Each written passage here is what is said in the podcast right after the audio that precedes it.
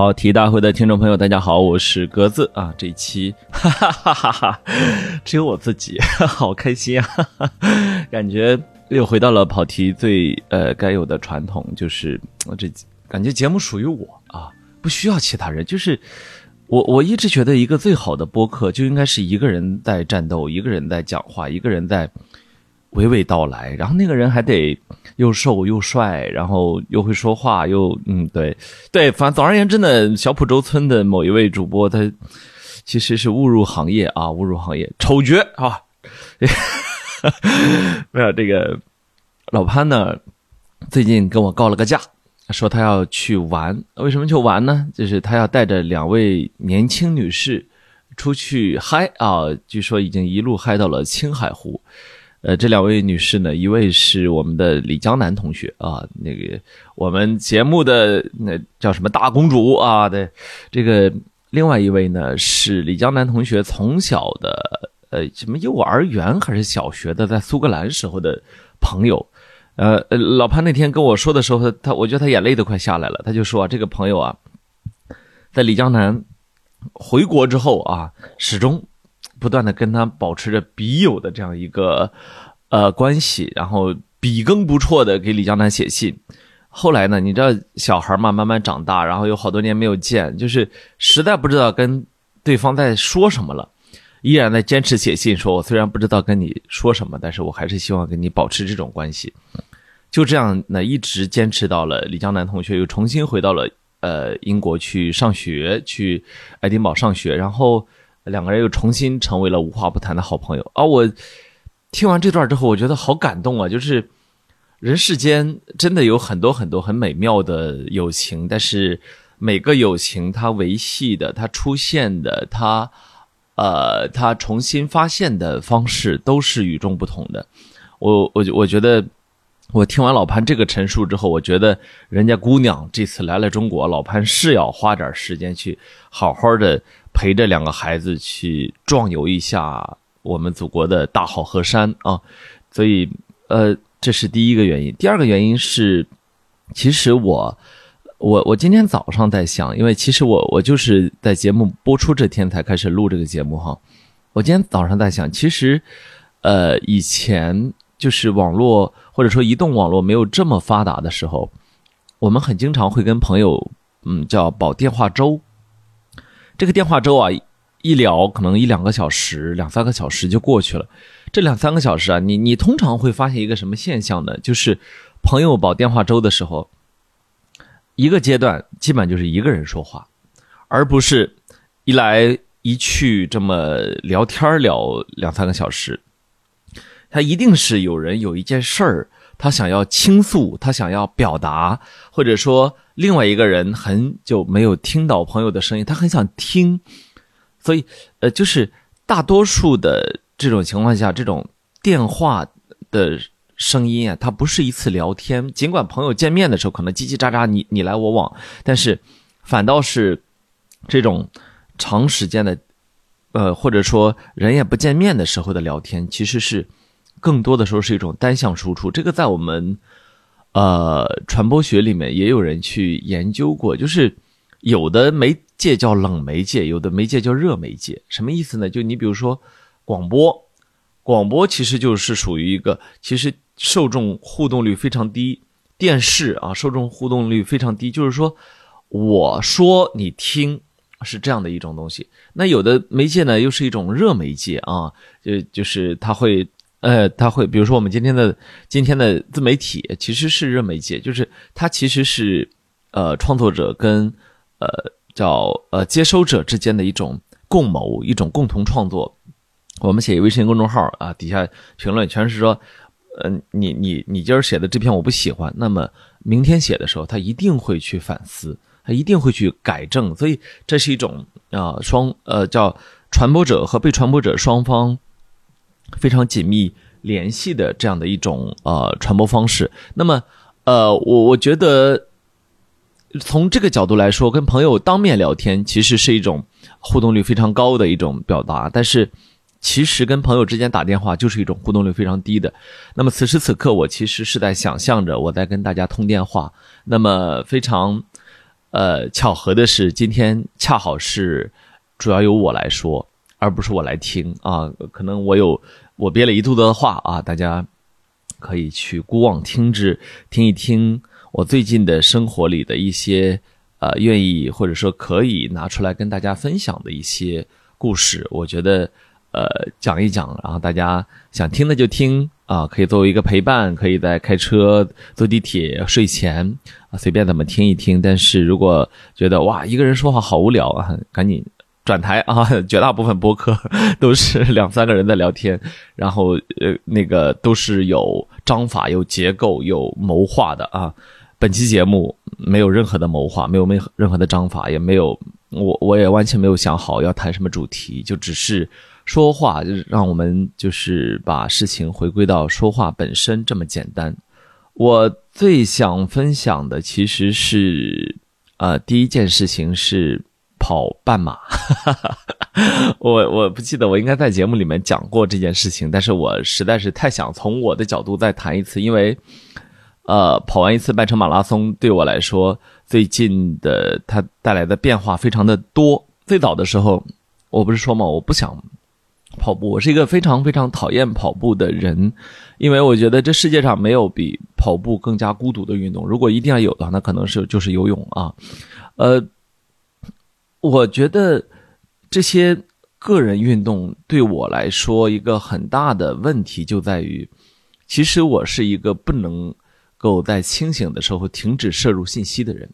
呃，这一点可以从哪里看出来呢？就是。呃，我其实每次入睡都不是说哦，OK，我关掉了灯，我关掉了手机，我安安静静的躺好，我就能够睡觉的人。我是必须要要么开着手机，要么开着灯，然后才能够入睡。就是我觉得必须要去解决掉我自己的一个叫信息焦虑的问题。这个有一点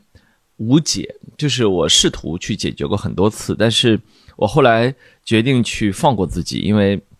我记得是王蒙老爷子说吧，他说他说人失眠，他说人失眠的时候，你千万不要去想着你在失眠这回事儿，你大概他大概心的意思是说，那你就让它发生啊，你就你就在那儿等着呗，你就去做你自己该做的事情，你不要去想着我失眠了，我如何去早点睡着，就是你会增加你的焦虑，所以我现在很少会去想。OK，我要在睡前做到怎么怎么着，不做啊！我既然喜欢开着灯睡觉，那我就开着。当然，可能开的灯不大啊。这是一个。第二个呢，就是，呃，在信息焦虑之外呢，我觉得，呃，运动本身对我来说其实没有非常大的诱惑力。我我必须要很坦然的去承认这一点，就是运动本身很无聊。我昨天跟我之前的健身教练见了面，就是大家可能有印象，我曾经在节目里面他说过，我也在我的书呃《人间一格》这本书里面写过，就是我曾经是整个国贸地区唯一一个拥有免费私人教练的人，就就是因为呃我的我当时的健身教练他的第一份工作就就遇到了我，然后遇到了。我是他第一个客户，然后把我越练越胖。后来他痛定思痛，决定免费练我。当然，我们我们后来成为了非常好的朋友。这么这么多年来，可能六七年来一直在保持着联系。他昨天就跟我讲，因为他已经很久不做健身教练。他昨天跟我讲，他说，其实健身房这门生意已经被证明是有有问题的了。就是，呃，现现在大家跟当初刚刚有这个。呃，有健身房的时候，呃，或者说刚刚健身房开始流行起来的时候，我的心态不一样了。很多人已经意识到，我并不能够在健身房待下去。就是，呃，他说，甚至回溯到二零一六一七年的时候，那时候其实大家还是抱着一丝幻想，说，OK，我第一次尝试健身房，我说不定。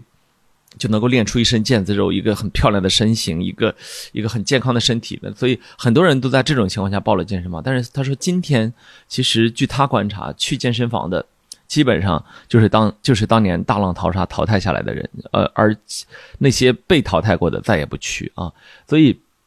我我得坦然的承认，运动是一个让人痛苦的事情。尽管很多人跟我讲过说。啊，跑步分泌多巴胺啊，跑步治好了我的失眠，跑步治好了我的抑郁，跑步呃治好了我的不愉快，跑步有带来了种种的好处，让我的那反正总而言之什么好处都有。呃，但在所有的好处之外，我觉得作为作为一个人，我们不能够忽略的是它带来的坏处。它带来的坏处就是，它需要我们去克服自己。啊，我我觉得克服自己这件事情，人一辈子总要做几次。但是，呃，一定要跑步吗？一定要健身吗？呃，这个可能我们的潜意识都会打个问号。所以说了这么多，就想说我我不喜欢运动，我非常不喜欢运动。我觉得。一个人有时间的时候，应该去大量的摄入信息啊！终有一天，人类会只剩下一个大脑去进行信息的处理啊！这个是我们呃最能够去去去奖励自己的一种一种行为。那么，但是呢，在我不喜欢运动之余呢，我是非常非常的喜欢网球。呃，我觉得网球就是属于到了那种我不需我完全的。不需要克服自己，他会每隔一两天会召唤我，会让我觉得我再不挥拍我不爽，我要不打出几个击出几个漂亮的单反，我会觉得浑身难受的这样的一种地步。所以在呃长期网球之后，其实不知不觉间，呃我的身体发生了一些变化，但是我并不自知。这个呢，直到我的两个球友把我拽到了半程马拉松的。跑道上面，然后我顺利完赛之后，我才意识到，哦，其实我都快忘记了，就是重新捡起网球拍来的前一两个月，我基本上打五分钟，心率就会上升到差不多一百八、一百八十几，然后就会不得不停下来，然后呃喝水、大口喘气，然后静坐、静静的休养，呃。就是不知不觉之间，其实呃，作为个人的潜能被挖出来了很大的一部分。就是，呃，这个事情很好玩，就是运动哈，人对运动的耐受力，它不是一个啊，今天一，明天二，后天三，它不是一个这么简单的一个线性的。我都有点怀疑它像个指数型的，因为我过去。呃，五分钟就承受不了的事情，我其实也许今天能够，我没有试过哈，我最最多打过四个小时，我也许能够承受五个小时，就是五分钟和五个小时之间的这呃这六十倍是如何发生的？它其实是悄悄发生的，它不是我今天感觉我又多了一分钟，明天没有啊，它是呃它是你你你本来你的身体就具备这样的能力，但是你一直没有开发。结果导致其实大部分的他们都在沉睡，啊，呃，所以跑完半程马拉松之后，我的球友们开始认真跟我讨论一个问题，就是 你什么时候跑全马？然后我说，嗯，首先呢，我我我不想跑啊，就是我我说我也不会为了他去专门训练。其次呢，呃，我觉得就是他们最近在给我灌输的很多很多的东西都有一定的道理，比如他们会问说，呃，咱们什么时候去？去完成啊一百公里甚至更多的自行车骑行，啊，说咱们什么时候可以去挑战一下呃铁人三项？就是我我都不觉得这些是我的人生目标，但是呢，当这些话说出来之后呢，我又都觉得他们好像是有一定的诱惑力的。我觉得大大家可能能够去理解哈，就是呃，我听说。Keep 现在的最主要的盈利模式之一，其实是给大家邮寄那个小勋章。你不是你在 Keep 里面完成的啊？他给你一个勋章啊。我们在 Apple Watch 里面有一个勋章，但是那都是个虚拟的。据说现在 Keep 一个很重要的盈利就是他给你邮寄小勋章，就是人人实在是太太想要勋章这种东西来去表扬你，来去认可你，来让你觉得哇，我拥有这么一个东西。对，所以。就这些东西，最近一直在我的脑海中盘旋，它会让我想，我接下来还想做什么，还要做什么，我应该做什么，或者说，嗯，如果要完成一次铁人三项赛，我还欠缺什么啊？那天我晚上睡不着觉的时候，我在想，我想来想去，终于想明白，我缺自行车啊。那 所以，如果呃那个大家对自行车有研究，记得在评论区告诉我什么应该选，什么应该买啊。呃，这个是关于半程马拉，就是是它勾起了我最近这一段时间以来对于身体的一个思考，就是我意识到我依然不想减肥，我依然不想去刻意变瘦，但是呢，我开始疯狂的希望提升体能，就是因为他已经大大的得到了提升，但是我就是始终想把自己往极限里逼。那么，呃，我我很我现在很很喜欢体验的一种感觉是，我一整天都觉得自己精力充沛。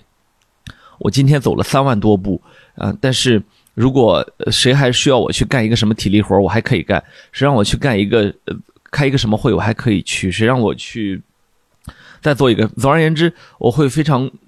积极的去参与到任何一件需要我去干的事情。呃呃，需要我徒步，需要我爬楼，需要我聊天，需要我呃，总而言之，就是我我我我唯一不需要的就是让我自己赖在那里啊。呃，我我我我安安静静的待在那里的时候，只能是我想读书写作，没有其他的理由啊。这个是第一个。第二个呢，就是我疯狂的吃东西，就是我我我觉得到了现在这个阶段，我非常非常愿意去承认的，就是我其实是一个特别特别热爱食物的人。就是呃，我不知道是不是因为我们生长在土地上面，呃，我们曾经。亲眼去目睹过，呃，一个一个粮食，它是如何是从种子 破土而出，发芽变成一个植株，然后慢慢长大，然后长出它的长出它自己的这个粮食，然后最终啊成熟，我们采摘它，然后或者说一个水果慢慢的变红，我们吃掉它。就是我不知道是不是因为我曾经在自己成长的过程中反复不断的去目睹这个过程，所以其实我对于是。我对于食物现在拥有一种近乎偏执的热爱，就是无论全国各地哪里的好吃的，我吃着都觉得特别的、特别的没有没有那种异乡感，都有一种啊，这地儿就好像我们我们这儿该产的东西。呃，无论哪里的好吃的，除了特别特别辣的吃不下去之外，我我感觉我好像没有任何的没有任何的芥蒂了，跟食物之间，所以。呃，我那天还跟朋友讲说，我有时候一天能吃到四顿饭，为什么？因为有第四顿太好吃了，所以呃，这种疯狂的运动、疯狂的吃，成了我一种很享受的生活方式。那我我不认为它一定是对的，它一定是呃合理的，但是它就是呃我现在非常享受的一种。那么这是半程马拉松，然后。呃，第二件想跟大家分享的是，我终于回武汉了啊！哇，我已经有五年没有回过武汉了，所以，呃，当端午节决定可以回武汉的时候，我我非常非常的开心，我会觉得，呃，就很像我我那天给他们讲，武汉因为是第二故乡，所以它某种程度上很像回家。就是回家，呃，我今年也回过一次家哈，前一段时间回过一次家，也是有两三年没有回去。呃，回家的那种感受就是回去之后，它会增加很多的新的房子，很多新的店铺，在修了路，种了树，然后有的工厂变化了。但是呢，你依然几乎可以闭着眼睛说，我知道这里是哪里，那里是哪里，我很熟悉那里那里的，呃，每一寸的土地。回到武汉也是这样，就是武汉虽然这些年变化非常大，我们当年毕业的时候，据说有一万座工程在同时开工，啊，武汉大学的校门排放也变了，学校门口的路也变了，然后有了一些高架桥，呃，我我开车的时候有时候都不知道该上还是该下，然后东湖边上也变化了很多，甚至满大街的车。我记得当年在武汉大学上学的时候，满大街的车主要是东风雪铁龙，因为，呃，这个工厂在武汉。但是今天我回去，我也会发现，哦，满大街的绿牌车是吧？比亚迪、理想、蔚来、小鹏的呃新新势力，什么极客，所以，呃，它看上去是也有很大的变化。但是，当我们这样的游子回乡之后，会觉得更多的看到的是我们想看到的那个。相同的东西，就是武汉依然是那个武汉，依然是那个在这个季节，它会有很多很多的雨，它也会有一点闷，然后它呃的有非常热闹的夜市、烧烤摊儿，啊，它长江上面依然飘着很多很多大船，有的拉着集装箱，有的拉着沙子，呃，汉口的江滩依然是有芦苇荡，然后黄鹤楼依然在那里，就是最最重要的是，武汉大学依然像九十多年前一一个模样。就是我们是以我们的老建筑，呃，珞珈山、狮子山以及两座两山中间的建筑为我们的主要视觉标识。尽管学校可能真的有钱了，然后哦，有了拔地而起的什么万林艺术馆，那么雷军科技楼啊刚刚兴起，然后又有了呃崭新的呃文学院，什么这个哲学院，然后我看数学学院也在装修，等等，就是。它当然是有很多的变化，但是走在里面，走在校园，因为我呃，大家如果去过武汉大学，可能会对这个校园有所认知，就是它有一点点打个不恰当的比方，它有一点点像重庆，就是你得永远都在爬山下山，爬山下，你没有什么平坦的路可以走。呃，走在那些路上，尤其是山路上的时候，看着绿色的青苔覆盖的山路，然后看到。潮湿的路基，看到，呃，遮天蔽日的树，然后甚至杂草丛生，你会觉得它跟当年是一样的，它没有太大的区别啊，它依然是东湖之滨珞珈山上，呃，我我们这样一个很美丽的学堂。我这次回武汉大学呢，一个很重要的目的是希望去重新探寻这所大学的历史。我当年在武汉大学的时候，曾经是校史。研究会的一员。那么我们这群人是干嘛的呢？就是每年到了樱花节的时候，我们要去给外面来的来的这个叫什么？游客们去讲解啊，我们的樱花怎么来的？我们这所学校的历史，我们这老建筑怎么回事？所以，我们当年是一群学生志愿者。那么，学生志愿者我们就需要有词儿，所以好多词儿呢，也也是我们当年一起拟定的。那么，所以我对这所大学的历史非常熟悉。但是呢，与此同时，我又是一个对这所大学的历史不够熟悉的人，因为在它漫长的历史中，我仅仅度过了短暂的四年。这四年时间，虽然我已经算是一个对校史非常了解的学生，但是终究只是一点点皮毛。就是你会有这样一种感觉：当你到了一定的年龄之后，你会希望更加了解自己的家乡。呃，就像我现在一直在在在重新去想我们潍坊、我们安丘到底，呃，我会去想很多很多。但是呢，呃，对于武汉大学，我其实从从从文字上面很难再读到让我觉得哇这个事儿我不知道这样的东西，所以我决定回去寻访啊。那么我能想得到的，其实是一位武汉大学的历史系的教授啊。当年呢，我们很爱听他的课，以至于在走廊里会战无虚席啊。然后他呢是非常非常的了解武大的历史，因为他的父亲在一九四零年就是武汉大学的教授。然后他自己出生在珞珈山，呃，据说一辈子只有一个春节不是在珞珈山过的，就是整个的，整个的人生都是从叫前世今生哈，一直都在武汉大学度过。然后，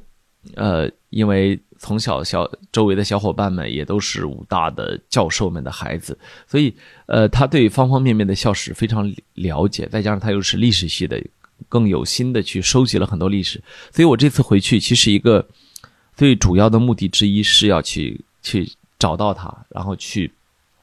跟去为他拍下武汉大学一段校史啊。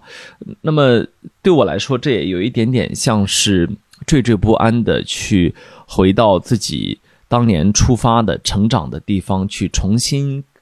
去寻找当年的老师，然后去。有一点点的是向老师去展示说，这些年来我这样一个普通的毕业生经历过的心路历程。就尽管我们依然是呃对不起母校，因为我们当年大家毕业之前可能都会说明天母校以我为荣。可是呃，这个明天都过去了十几年的时间，母校依然没有办法。呃，母校当然也很想，但是确实没有办法以我以我为荣。但是，呃，我会觉得，呃，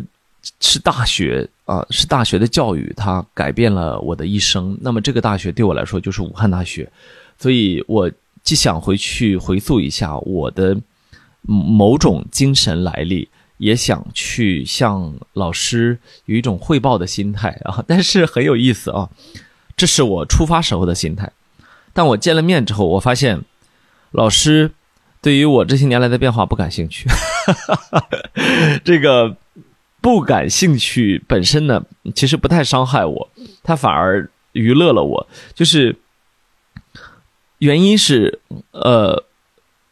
当站在我今天的这样一种视角来看的时候，我看待人的方式会有所区别。我会意识到，其实，呃，无论是我们当年曾经视作很崇高伟岸的父亲、母亲，还是我们非常崇敬的老师，当 到了如今我这个年龄之后，就可以去用呃我的人生阅历去分析他，去看待他，去去。试图解释它，我会发现哦，其实当年那个妙语连珠、口吐莲花，然后呃口才震惊全校的老师，其实也不是一个完人。呃，希望他不听这期节目。我的意思是说，呃，大家可以去观察一下，这是我最近跟好多位大学大学教授呃去。谈话之后的得出一个结论，就是他们其实是人群中一个很特殊的类型。你知道，我们呃呃，当当然大家经常会提起来以前的谈话类的节目啊，包括好多的我们的听众也是从节目来来追到我们这里来。那么，其实谈话类的节目其实最重要的一门艺术叫做聊天儿。聊天儿是干嘛呢？就是我听你说，你也听我说，我们俩在谈论一。一个话题，我们俩在形成某种对话题的共识，我们俩也在形成一种对这个谈话气场的共建。呃，但是我发现大学老师不是，尤其越好的大学老师越有这个特点，就是你到这个 这个，大家可能会类比成今天的爹味儿啊，但是不是那么回事儿就是你到我这里是来听我讲的，你发现这个。特点没有，就是他们会单向的输出，很少很少去摄入你的信息。当他去摄入你的信息，尤其是你的信息是对他来说是新的信息的时候，他只有两个方式：一个就是他要思考很久，因为他习惯了在他的知识框架里面对外灌输、对外表达、对外成系统的去去去去去传授。但是，当你去提出一个新的东西的时候，他一下子会反应不过来啊。第二种可能就是他没听进去你在说什么，就是呃，我已经反复不断的发现了这一点。当我这次回武大之后，哦，我发现，呃，原来老师也是这样的，就是老师一直在讲的是他要讲的内容，当然他要讲的内容，呃，已经足够丰富了。但是我会觉得有一点点遗憾，就是他如果能。听进去我在讲什么，也许也会很有意思，因为会去从哦，我我不敢说我是他山之石，但是毕竟我也思考这个问题这么多年，我有我的思考的逻辑，我也有我的新鲜的知识，我也有我的表达方式，但是很可惜的是，我感觉。这个努力其实有一点点失败了，当然这个失败了并不要紧，因为我我本来回去就是希望能够去找到我自己的精神来历，那么我就听了更多的让我觉得让我觉得哇，就就叫过瘾的武大的历史，你会觉得哦，它跟近代的现代的中国是联系如此的紧密，它的每一步都跟整个国家的整个民族的命运。是联系在一起的。我说这个话不是空的，因为他确实当年是呃五所国国立大学之一，然后建国之后，新中国成立之后又长期是这个我们的全国前十名的大学。在这种情况下，它其实是真正的见证了我们的历史啊。那么呃，我我我会我会发现哦，原来好多我所熟悉的、我所了解的历史是跟武大有高度的契合性的。所以这个其实会让我觉得很很开心，就是我们所珍视的东西其实是很重要的东西啊。这一点，我我我相信，呃，当我去说出这种快乐的时候，大家也能够去理解。我希望最终我能够把那个事情能够做成一个非常好的。视频节目啊，如果呃做出来之后，到时候我会推给大家看。呃，我觉得应该还会蛮好看，尽管在里面我没有说话，没有我那，但是我说不说话并不那么的重要哦。我我只是希望把我所爱的东西能够去呃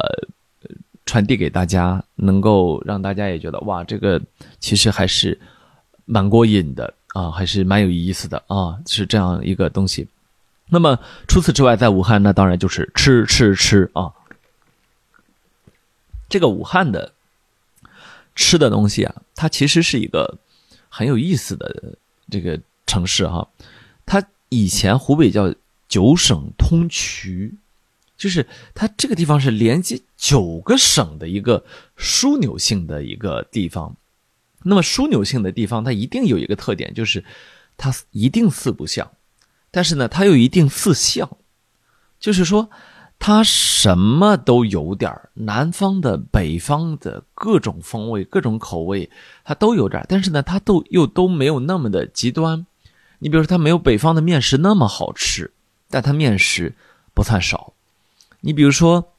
它没有湖北的、什么四川的菜那么辣，重庆的菜那么辣，但是呢，它一定是有让你很过瘾的。辣菜啊，呃，但但你比如说，它跟长江下游的城市相比呢，它尽管气候一样，但是呢，它又跟人家的这种饮食习惯啊又有所差异啊。比如说，它会跟安徽的有一点相似之处，但是呢，它一定追溯，它一定我再往那边追不到什么南南京啊、苏州的这种。这么精致的吃的，它依然是一种像重庆一样的码头文化等等等等。就是武汉是一个很有意思的城市，所以它的饮食也很有意思。呃，我这次回到武汉，我会觉得很过瘾。这个过瘾的地方是，你知道，在北京，我我从来不认可任何人说北京是一座美食的荒漠。我觉得这是对一座国际化大都市的不尊重啊！这个不尊重就在于。也许你没吃过好吃的，仅仅是因为你没舍得花很多钱，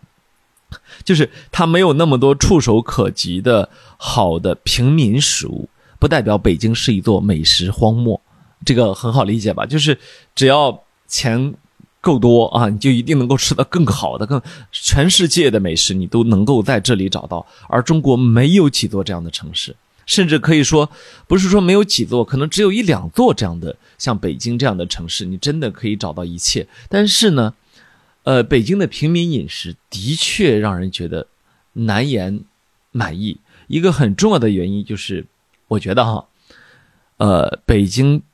本地的饮食不好，就是它本地的无论小吃还是这个家常菜都不好。哦，就是完全不够好。我类比，我对比的是什么呢？我对比的就是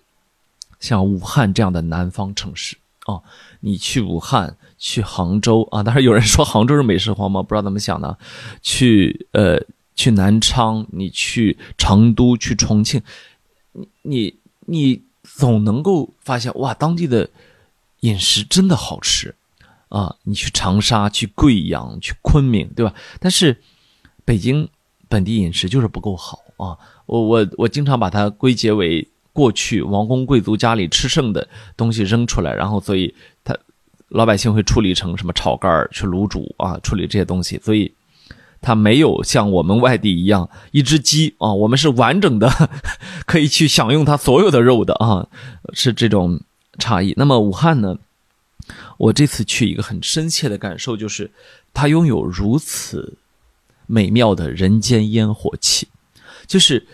呃，北京的城市管理方式不太一样的地方在于，呃，我会越来越发现这座城市的餐饮在依赖预制菜，就是因为不见明火，不到户外，那么，很多的时候你只能通过预制菜来解决这个问题。预制菜当然可以果腹，可以甚至可以做的看上去很精美，但是你一入口你就知道不对。它不对在哪里呢？它不对在它缺少了人间烟火气啊。陈小青老师说，缺少了一股镬气，就是叫所谓的锅台气啊。我离锅台越近，这个饭越好吃，热气腾腾的。我看着它热气腾腾，它端上来的时候，我从大脑到味蕾到胃，全部都会做好准备。那么，我我们我们在一个窗明几净的商场里，当服务员端上来菜啊，你一点，你发现五分钟之后十几个菜全上了啊？为什么？因为预制好了，对不对？啊，只是给你热一下，你不会找到这种食物的快乐的。但是在武汉，你就可以。我重新去回到了过去。做学在当学生的时候，很爱去的东湖新村，这是一个城中村。我我非常非常惊讶的发现，在武汉如此迅猛的，呃，一万座工程同时开工的城市化近乎完成之际，东湖新村依然是原来那个样子，就是它依然有光着膀子在那儿收拾小龙虾的大爷啊，有有这个。呃，便民的菜店有有着各种各样的粉儿啊、面呐，然后呃各种小吃啊。然后我来东湖新村是来寻访什么呢？是来寻找我当年上学的时候我们曾经很爱吃的一个东西，叫做冷锅鱼。武汉呢，湖北呢号称千湖之省，武汉呢是有江，有两条江穿越城市，然后也有几几座湖，所以。这样的地方最不缺的东西是什么呢？是新鲜的鱼，啊，而且是江鱼和湖鱼。那么我们上学的时候，这个冷锅鱼叫自助餐。什么自助餐？就是你但凡吃完了，你就可以再要，再要，继续加鱼。十八块钱一位，我们那时候都是一群男孩子，能够一直吃到最后，老板说不给你加了。我们说为什么？他说没有为什么，就是最后不给你加了。呃，你可想而知我们吃了多少，所以我对于这个当年上学时候的舌尖上的快乐念念不忘。我还记得当年在一个二楼吃，每当我们说老板加鱼，就会看着他从那个水里面捞出一条鱼往地上啪摔死，然后他就开始处理这个鱼。那么这次我我我去的是另外一家，然后进去之后，我发现他们依然在那么处理鱼，但是呢，呃，比过去呢要稍微的。科学合理一点点，桌子呢看上去要，嗯，高端了一丢丢啊，呃，而且有了空调啊，这个很重要，呃，但是呢，价格是多少呢？是四十一块钱，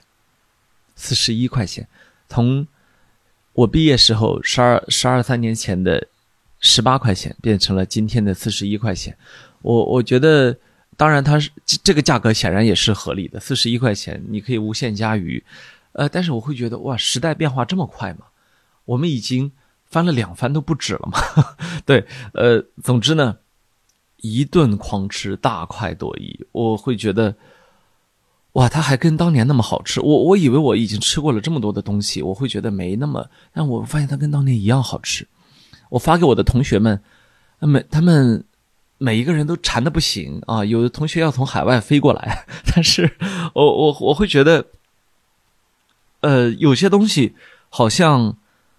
过去了很久，但是又有一些东西，它好像依然在昨天。就好像冷锅鱼、东湖新村，就好像是昨天的事情。我们穿过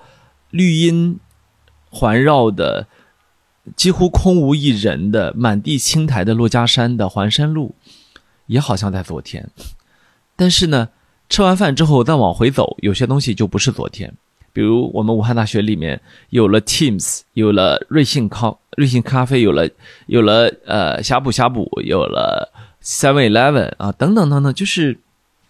它开始变得像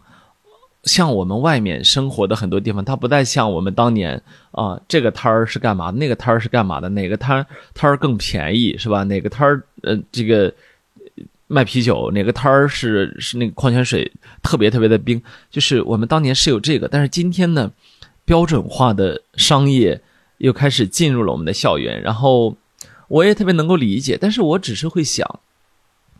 我们当年是穷学生，如果当年这些标准化的商业进来，我们肯定是买不起。但是显然看起来，今天的学生是买得起了。可能时代变化，他们的父母也比我们的父母要更加的有钱，所以他们过的是一种不再那么类似的大学生活。当我去在东湖新村打开大众点评的时候，我会看到哦，有排名一二三的馆子，然后你过去发会发现啊，他们每一个都在取号，就是嗯。会有了这种所谓的网红馆子的概念，就是每一代人他经历的青春都是不一样的，他的不一样是体现在细节中的，就是处处不一样，时时不一样。他并不是说，OK 啊，我们是八零后，你们是零零后啊，呃，所以我们不一样，不是的，他他魔鬼都在细节中间，所以我们以后一注定会拥有不同的致敬青春的方式。去回忆青春的呃方式啊，呃，我我我我甚至我会觉得打开一家店，看到一个年轻的店主，跟他聊几句，你会发现哇，又是一代不同的年轻人。比如说我去一家呃奶茶店，然后看到那个女年轻的一个女孩子是老板娘，然后有一个沉默寡言的男孩子守在她边上，然后我和朋友我们。就在开那个男人的玩笑，说你是老板娘啊？为什么？因为他是老板，所以你就是老板娘。说他说对，那我就是老板娘。我说你干嘛呢？说哦，呃，我在外外地一个城市啊，做新势力汽车的工程师。哎，你你看，这就是这就是一个全新的一个 一个行业，一个全新的职业，就是我们可能都会。呃，为了爱情在两两地奔波，可能都会有这样的青春，但是它具体的实现的路径是并不一样的啊。那么，呃，说回我们在武汉的穿梭，其实，在武汉我是有很多地方没有去过的，比如说有一个地方叫昙华林，我记得在我还上大学的时候，就会看到啊，豆瓣上有有网友在那里开了店啊，然后。呃，会我以为那那个地方是一个很有文艺气息的地方。然后，好，当我们完成了所有的工作，和朋友们，呃，开着我们的小破车，就开始往那边奔波啊。在武汉开车这些天，我我觉得自己是一个非常有礼貌的司机啊。就是，呃，武汉是一座永远不会让我失望的城市，就是人人永远都在带着火气往前冲哈。然后我们来到那里之后，我会发现，哦，不是的，他。它它不是我想象中的那个样子，它呃，任何一个成功的商业街，它一定是商业化非常非常严重的啊，果也果不其然。那么我也在那里去逛了逛书店，然后去走了走一些小店，甚至见到了当年那位豆瓣网友开的迄今为止还在的那家店啊。呃，我我我会觉得走在武汉的街头，呃。我会有一种走在一个熟悉的村子的村头的感觉，就是，即便即便是去的是一些我不熟悉的地方，我也不会有一种呃跟他很强烈的距离感，而是会经常发现哦，这个地方我虽然没来过，但是他跟我有什么什么什么样的联系。哦，你会产生这种感觉，所以我们后来又走在长江边，然后走在汉口江滩，又回到武昌，我们去找到烧烤大排档，然后坐在大排档里面跟朋友们胡吃海塞，我就会觉得好像整个今年夏天我的烧烤配额都用完了一样，就是我不觉得我回北京我还需要吃烧烤了，因为北京的烧烤不尊重我的味蕾，嗯，他们他们。依然也需要排队，他们有那么多的人涌进去吃，可是我觉得那个东西不好吃。真的去，呃，去湖北、湖南这样的地方吃烧烤，你会觉得哇，这就是烧烤啊，这才是你的舌尖需要的东西。你会觉得，呃，他们是如此的愿意迎合你，如此的愿意让你吃的开心啊，以至于。以至于这本身是不是一门生意，对你来说都已经不再那么的重要。所以，我装了满满一肚子的武汉回到北京。呃，对我我我，当我说我从武汉回到北京的时候，我是从呃气温二十六度，最高温二十六度，然后一整天都在下着大大小小的雨啊的武汉回到北京啊。我我我一出高铁站，四十一度的。热情向我扑面而来。我当我当时都恍惚了，因为当年我们从北方去武汉上学，一个最重要的认知就是，怎么热浪滚滚袭来？就是北方好凉快，武汉怎么那么炎热？可是我最近去过浙江，去过武汉，当我回到北京的时候，我发现我永远发现哦，只有北京是最热的，就是我不知道世界发生了什么，要 要。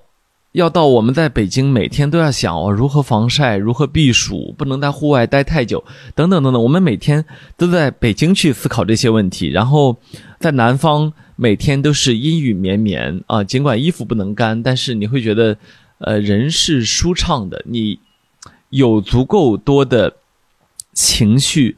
去为眼前的景色和过去的回忆而保留，但是在北京，你就是一座火热的城市，你只想冲向某一个空调房待着，所以，也许这就是叫梦境和现实吧。就是每次回到南方，都觉得好像回到了过去的某一种梦里面，然后北京呢，就是我们火热的现实。当然，我觉得。我我很我还是会长期定居北京。我觉得北京依然拥有这么多的让我沉迷的东西，比如我想去，我想去看齐白石的画了，我就能够在好几个地方找到他的真迹去看啊。比如，比如我想听谁的演唱会，我想看某谁的话剧，我想去看某一个展览，我想去见。一个我不认识但是想见的人，我想去逛一个呃特别好的书店，我想去走一条胡同，我想我我想去做很多很多的事情，我都能够在北京做到。然后我再也没有第二座这样的城市，所以我依然非常的喜欢留在北京。但是就是年龄越大之后，心里面容下的。东西就越多，就是你眷恋的东西就越多啊！我就会时不时的想回到老家啊，跟我小舅去抓鱼、去割草，然后我想去武汉跟过去的朋友们去去挑一条最好的鱼吃，去在湖边玩一玩，去走走山路，去看看长江，去探一探当地的书店。然后我觉得，如果人生，一直是这样子的话，那我觉得人生真的很好。就是我，我并没有很大的追求，我并没有去很多的贪婪的想法。我希望的是，呃，回到当我们去回到过去，看到旧日时光重现的时候，我们依然能够怀着一种，呃，我依然爱他的。这样一种心情去看待它，我觉得就说明我们在那个阶段没有受过太多伤害，我们反而可能得到过很多的帮助和爱啊。当然，呃，我说这些其实是一些很朴素的想法，就是每个人都可能会经历这些，每个人都可能会觉得，OK，你也没有说出什么来呀，这也不是什么新奇的、惊奇的事情。我想这就是。保一通电话粥的意义，就是朋友之间不是要戏剧性、冲突性，我们不是要去给大家讲一部小说，而是去讲，呃，我们这段时间的心境由来，我们这段时间的脚步所致。我觉得这是我想去分享的。那么最后，我想给大家说两件事情啊，结尾，一个呢是。呃，一定要趁着这几天，赶紧的去买浙江的杨梅吃，好吃到让我觉得日啖杨梅三百克，嗯，吃不下那么多啊，真的好吃啊！千万不要错过这个季节的浙江的杨梅，我感觉大家可能马上就要错过了，因为有的地方的杨梅已经下市了，赶紧去吃，好吃。如果你再不吃，就要等到明年这个时刻，你不一定想得起来。也许它价格并不那么便宜，但是。好吃，你的、你的大脑、你的舌尖、你的胃需要这样的一个东西啊。第二个呢，就是我昨天去了一个小书店啊，是那个多抓鱼循环商店啊。我其实很有意思，就是多抓鱼 这个 A P P 呢，它开了书店之后，第一家就在我们家附近啊，在在朝阳区我们家附近。好，我我去去过好多次，就买买书。后来这家搬了，搬到了三里屯，我一直不知道在哪儿，所以再也没去过。前两天看到他们推送说啊，他们要关店，好像是六月三十号要关店，然后我就去。我想说，那我去看看吧。啊，发去了之后发现热热闹闹的各种再见，大字写好了啊。我也在上面，呃，留言板上写了自己的名字。然后，哦，呃，就就就搞得很热闹。你甚至进去，你都要花两块钱买门票。我就买了个门票进去。进去之后呢，就挑书啊。我我我一般我其实很少买二手书，但是，呃。不知道为什么对他有一种信任，就因为他说他消毒消得很好，然后我就会挑挑了很多书，然后呢，我就到了外国随笔这个地方，我就发现，哇，外国随笔那肯定是我喜欢的哈，我爱看随笔嘛，就找找找，哎，在里面找到一本书啊，叫《十字街骑士》。我们著名的跑题大会主播潘采夫老师的成名作啊，虽然绝大部分都打成纸浆，又重新回了回了印刷厂啊，呃，做了新的纸来去造福人类新的知识，但是呢，呃，这依然是潘老师的成名作，而且，呃，非常非常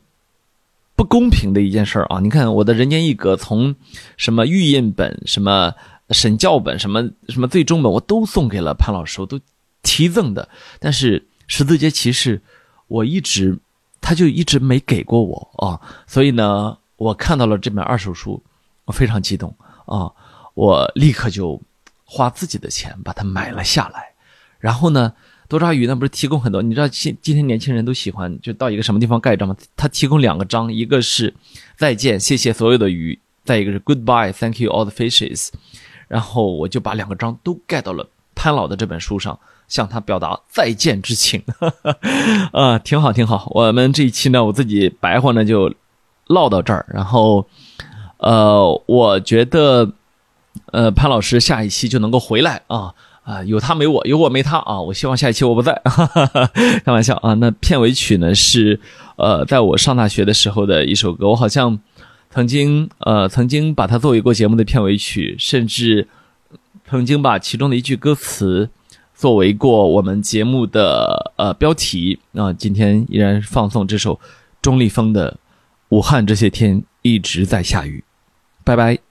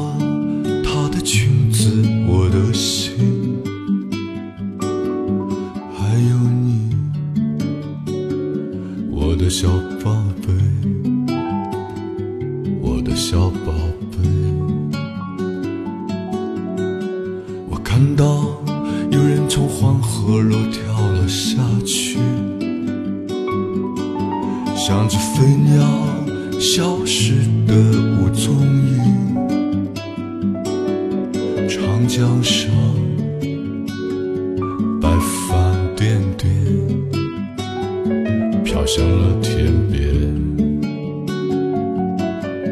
武汉这些天一直在下雨绵绵细雨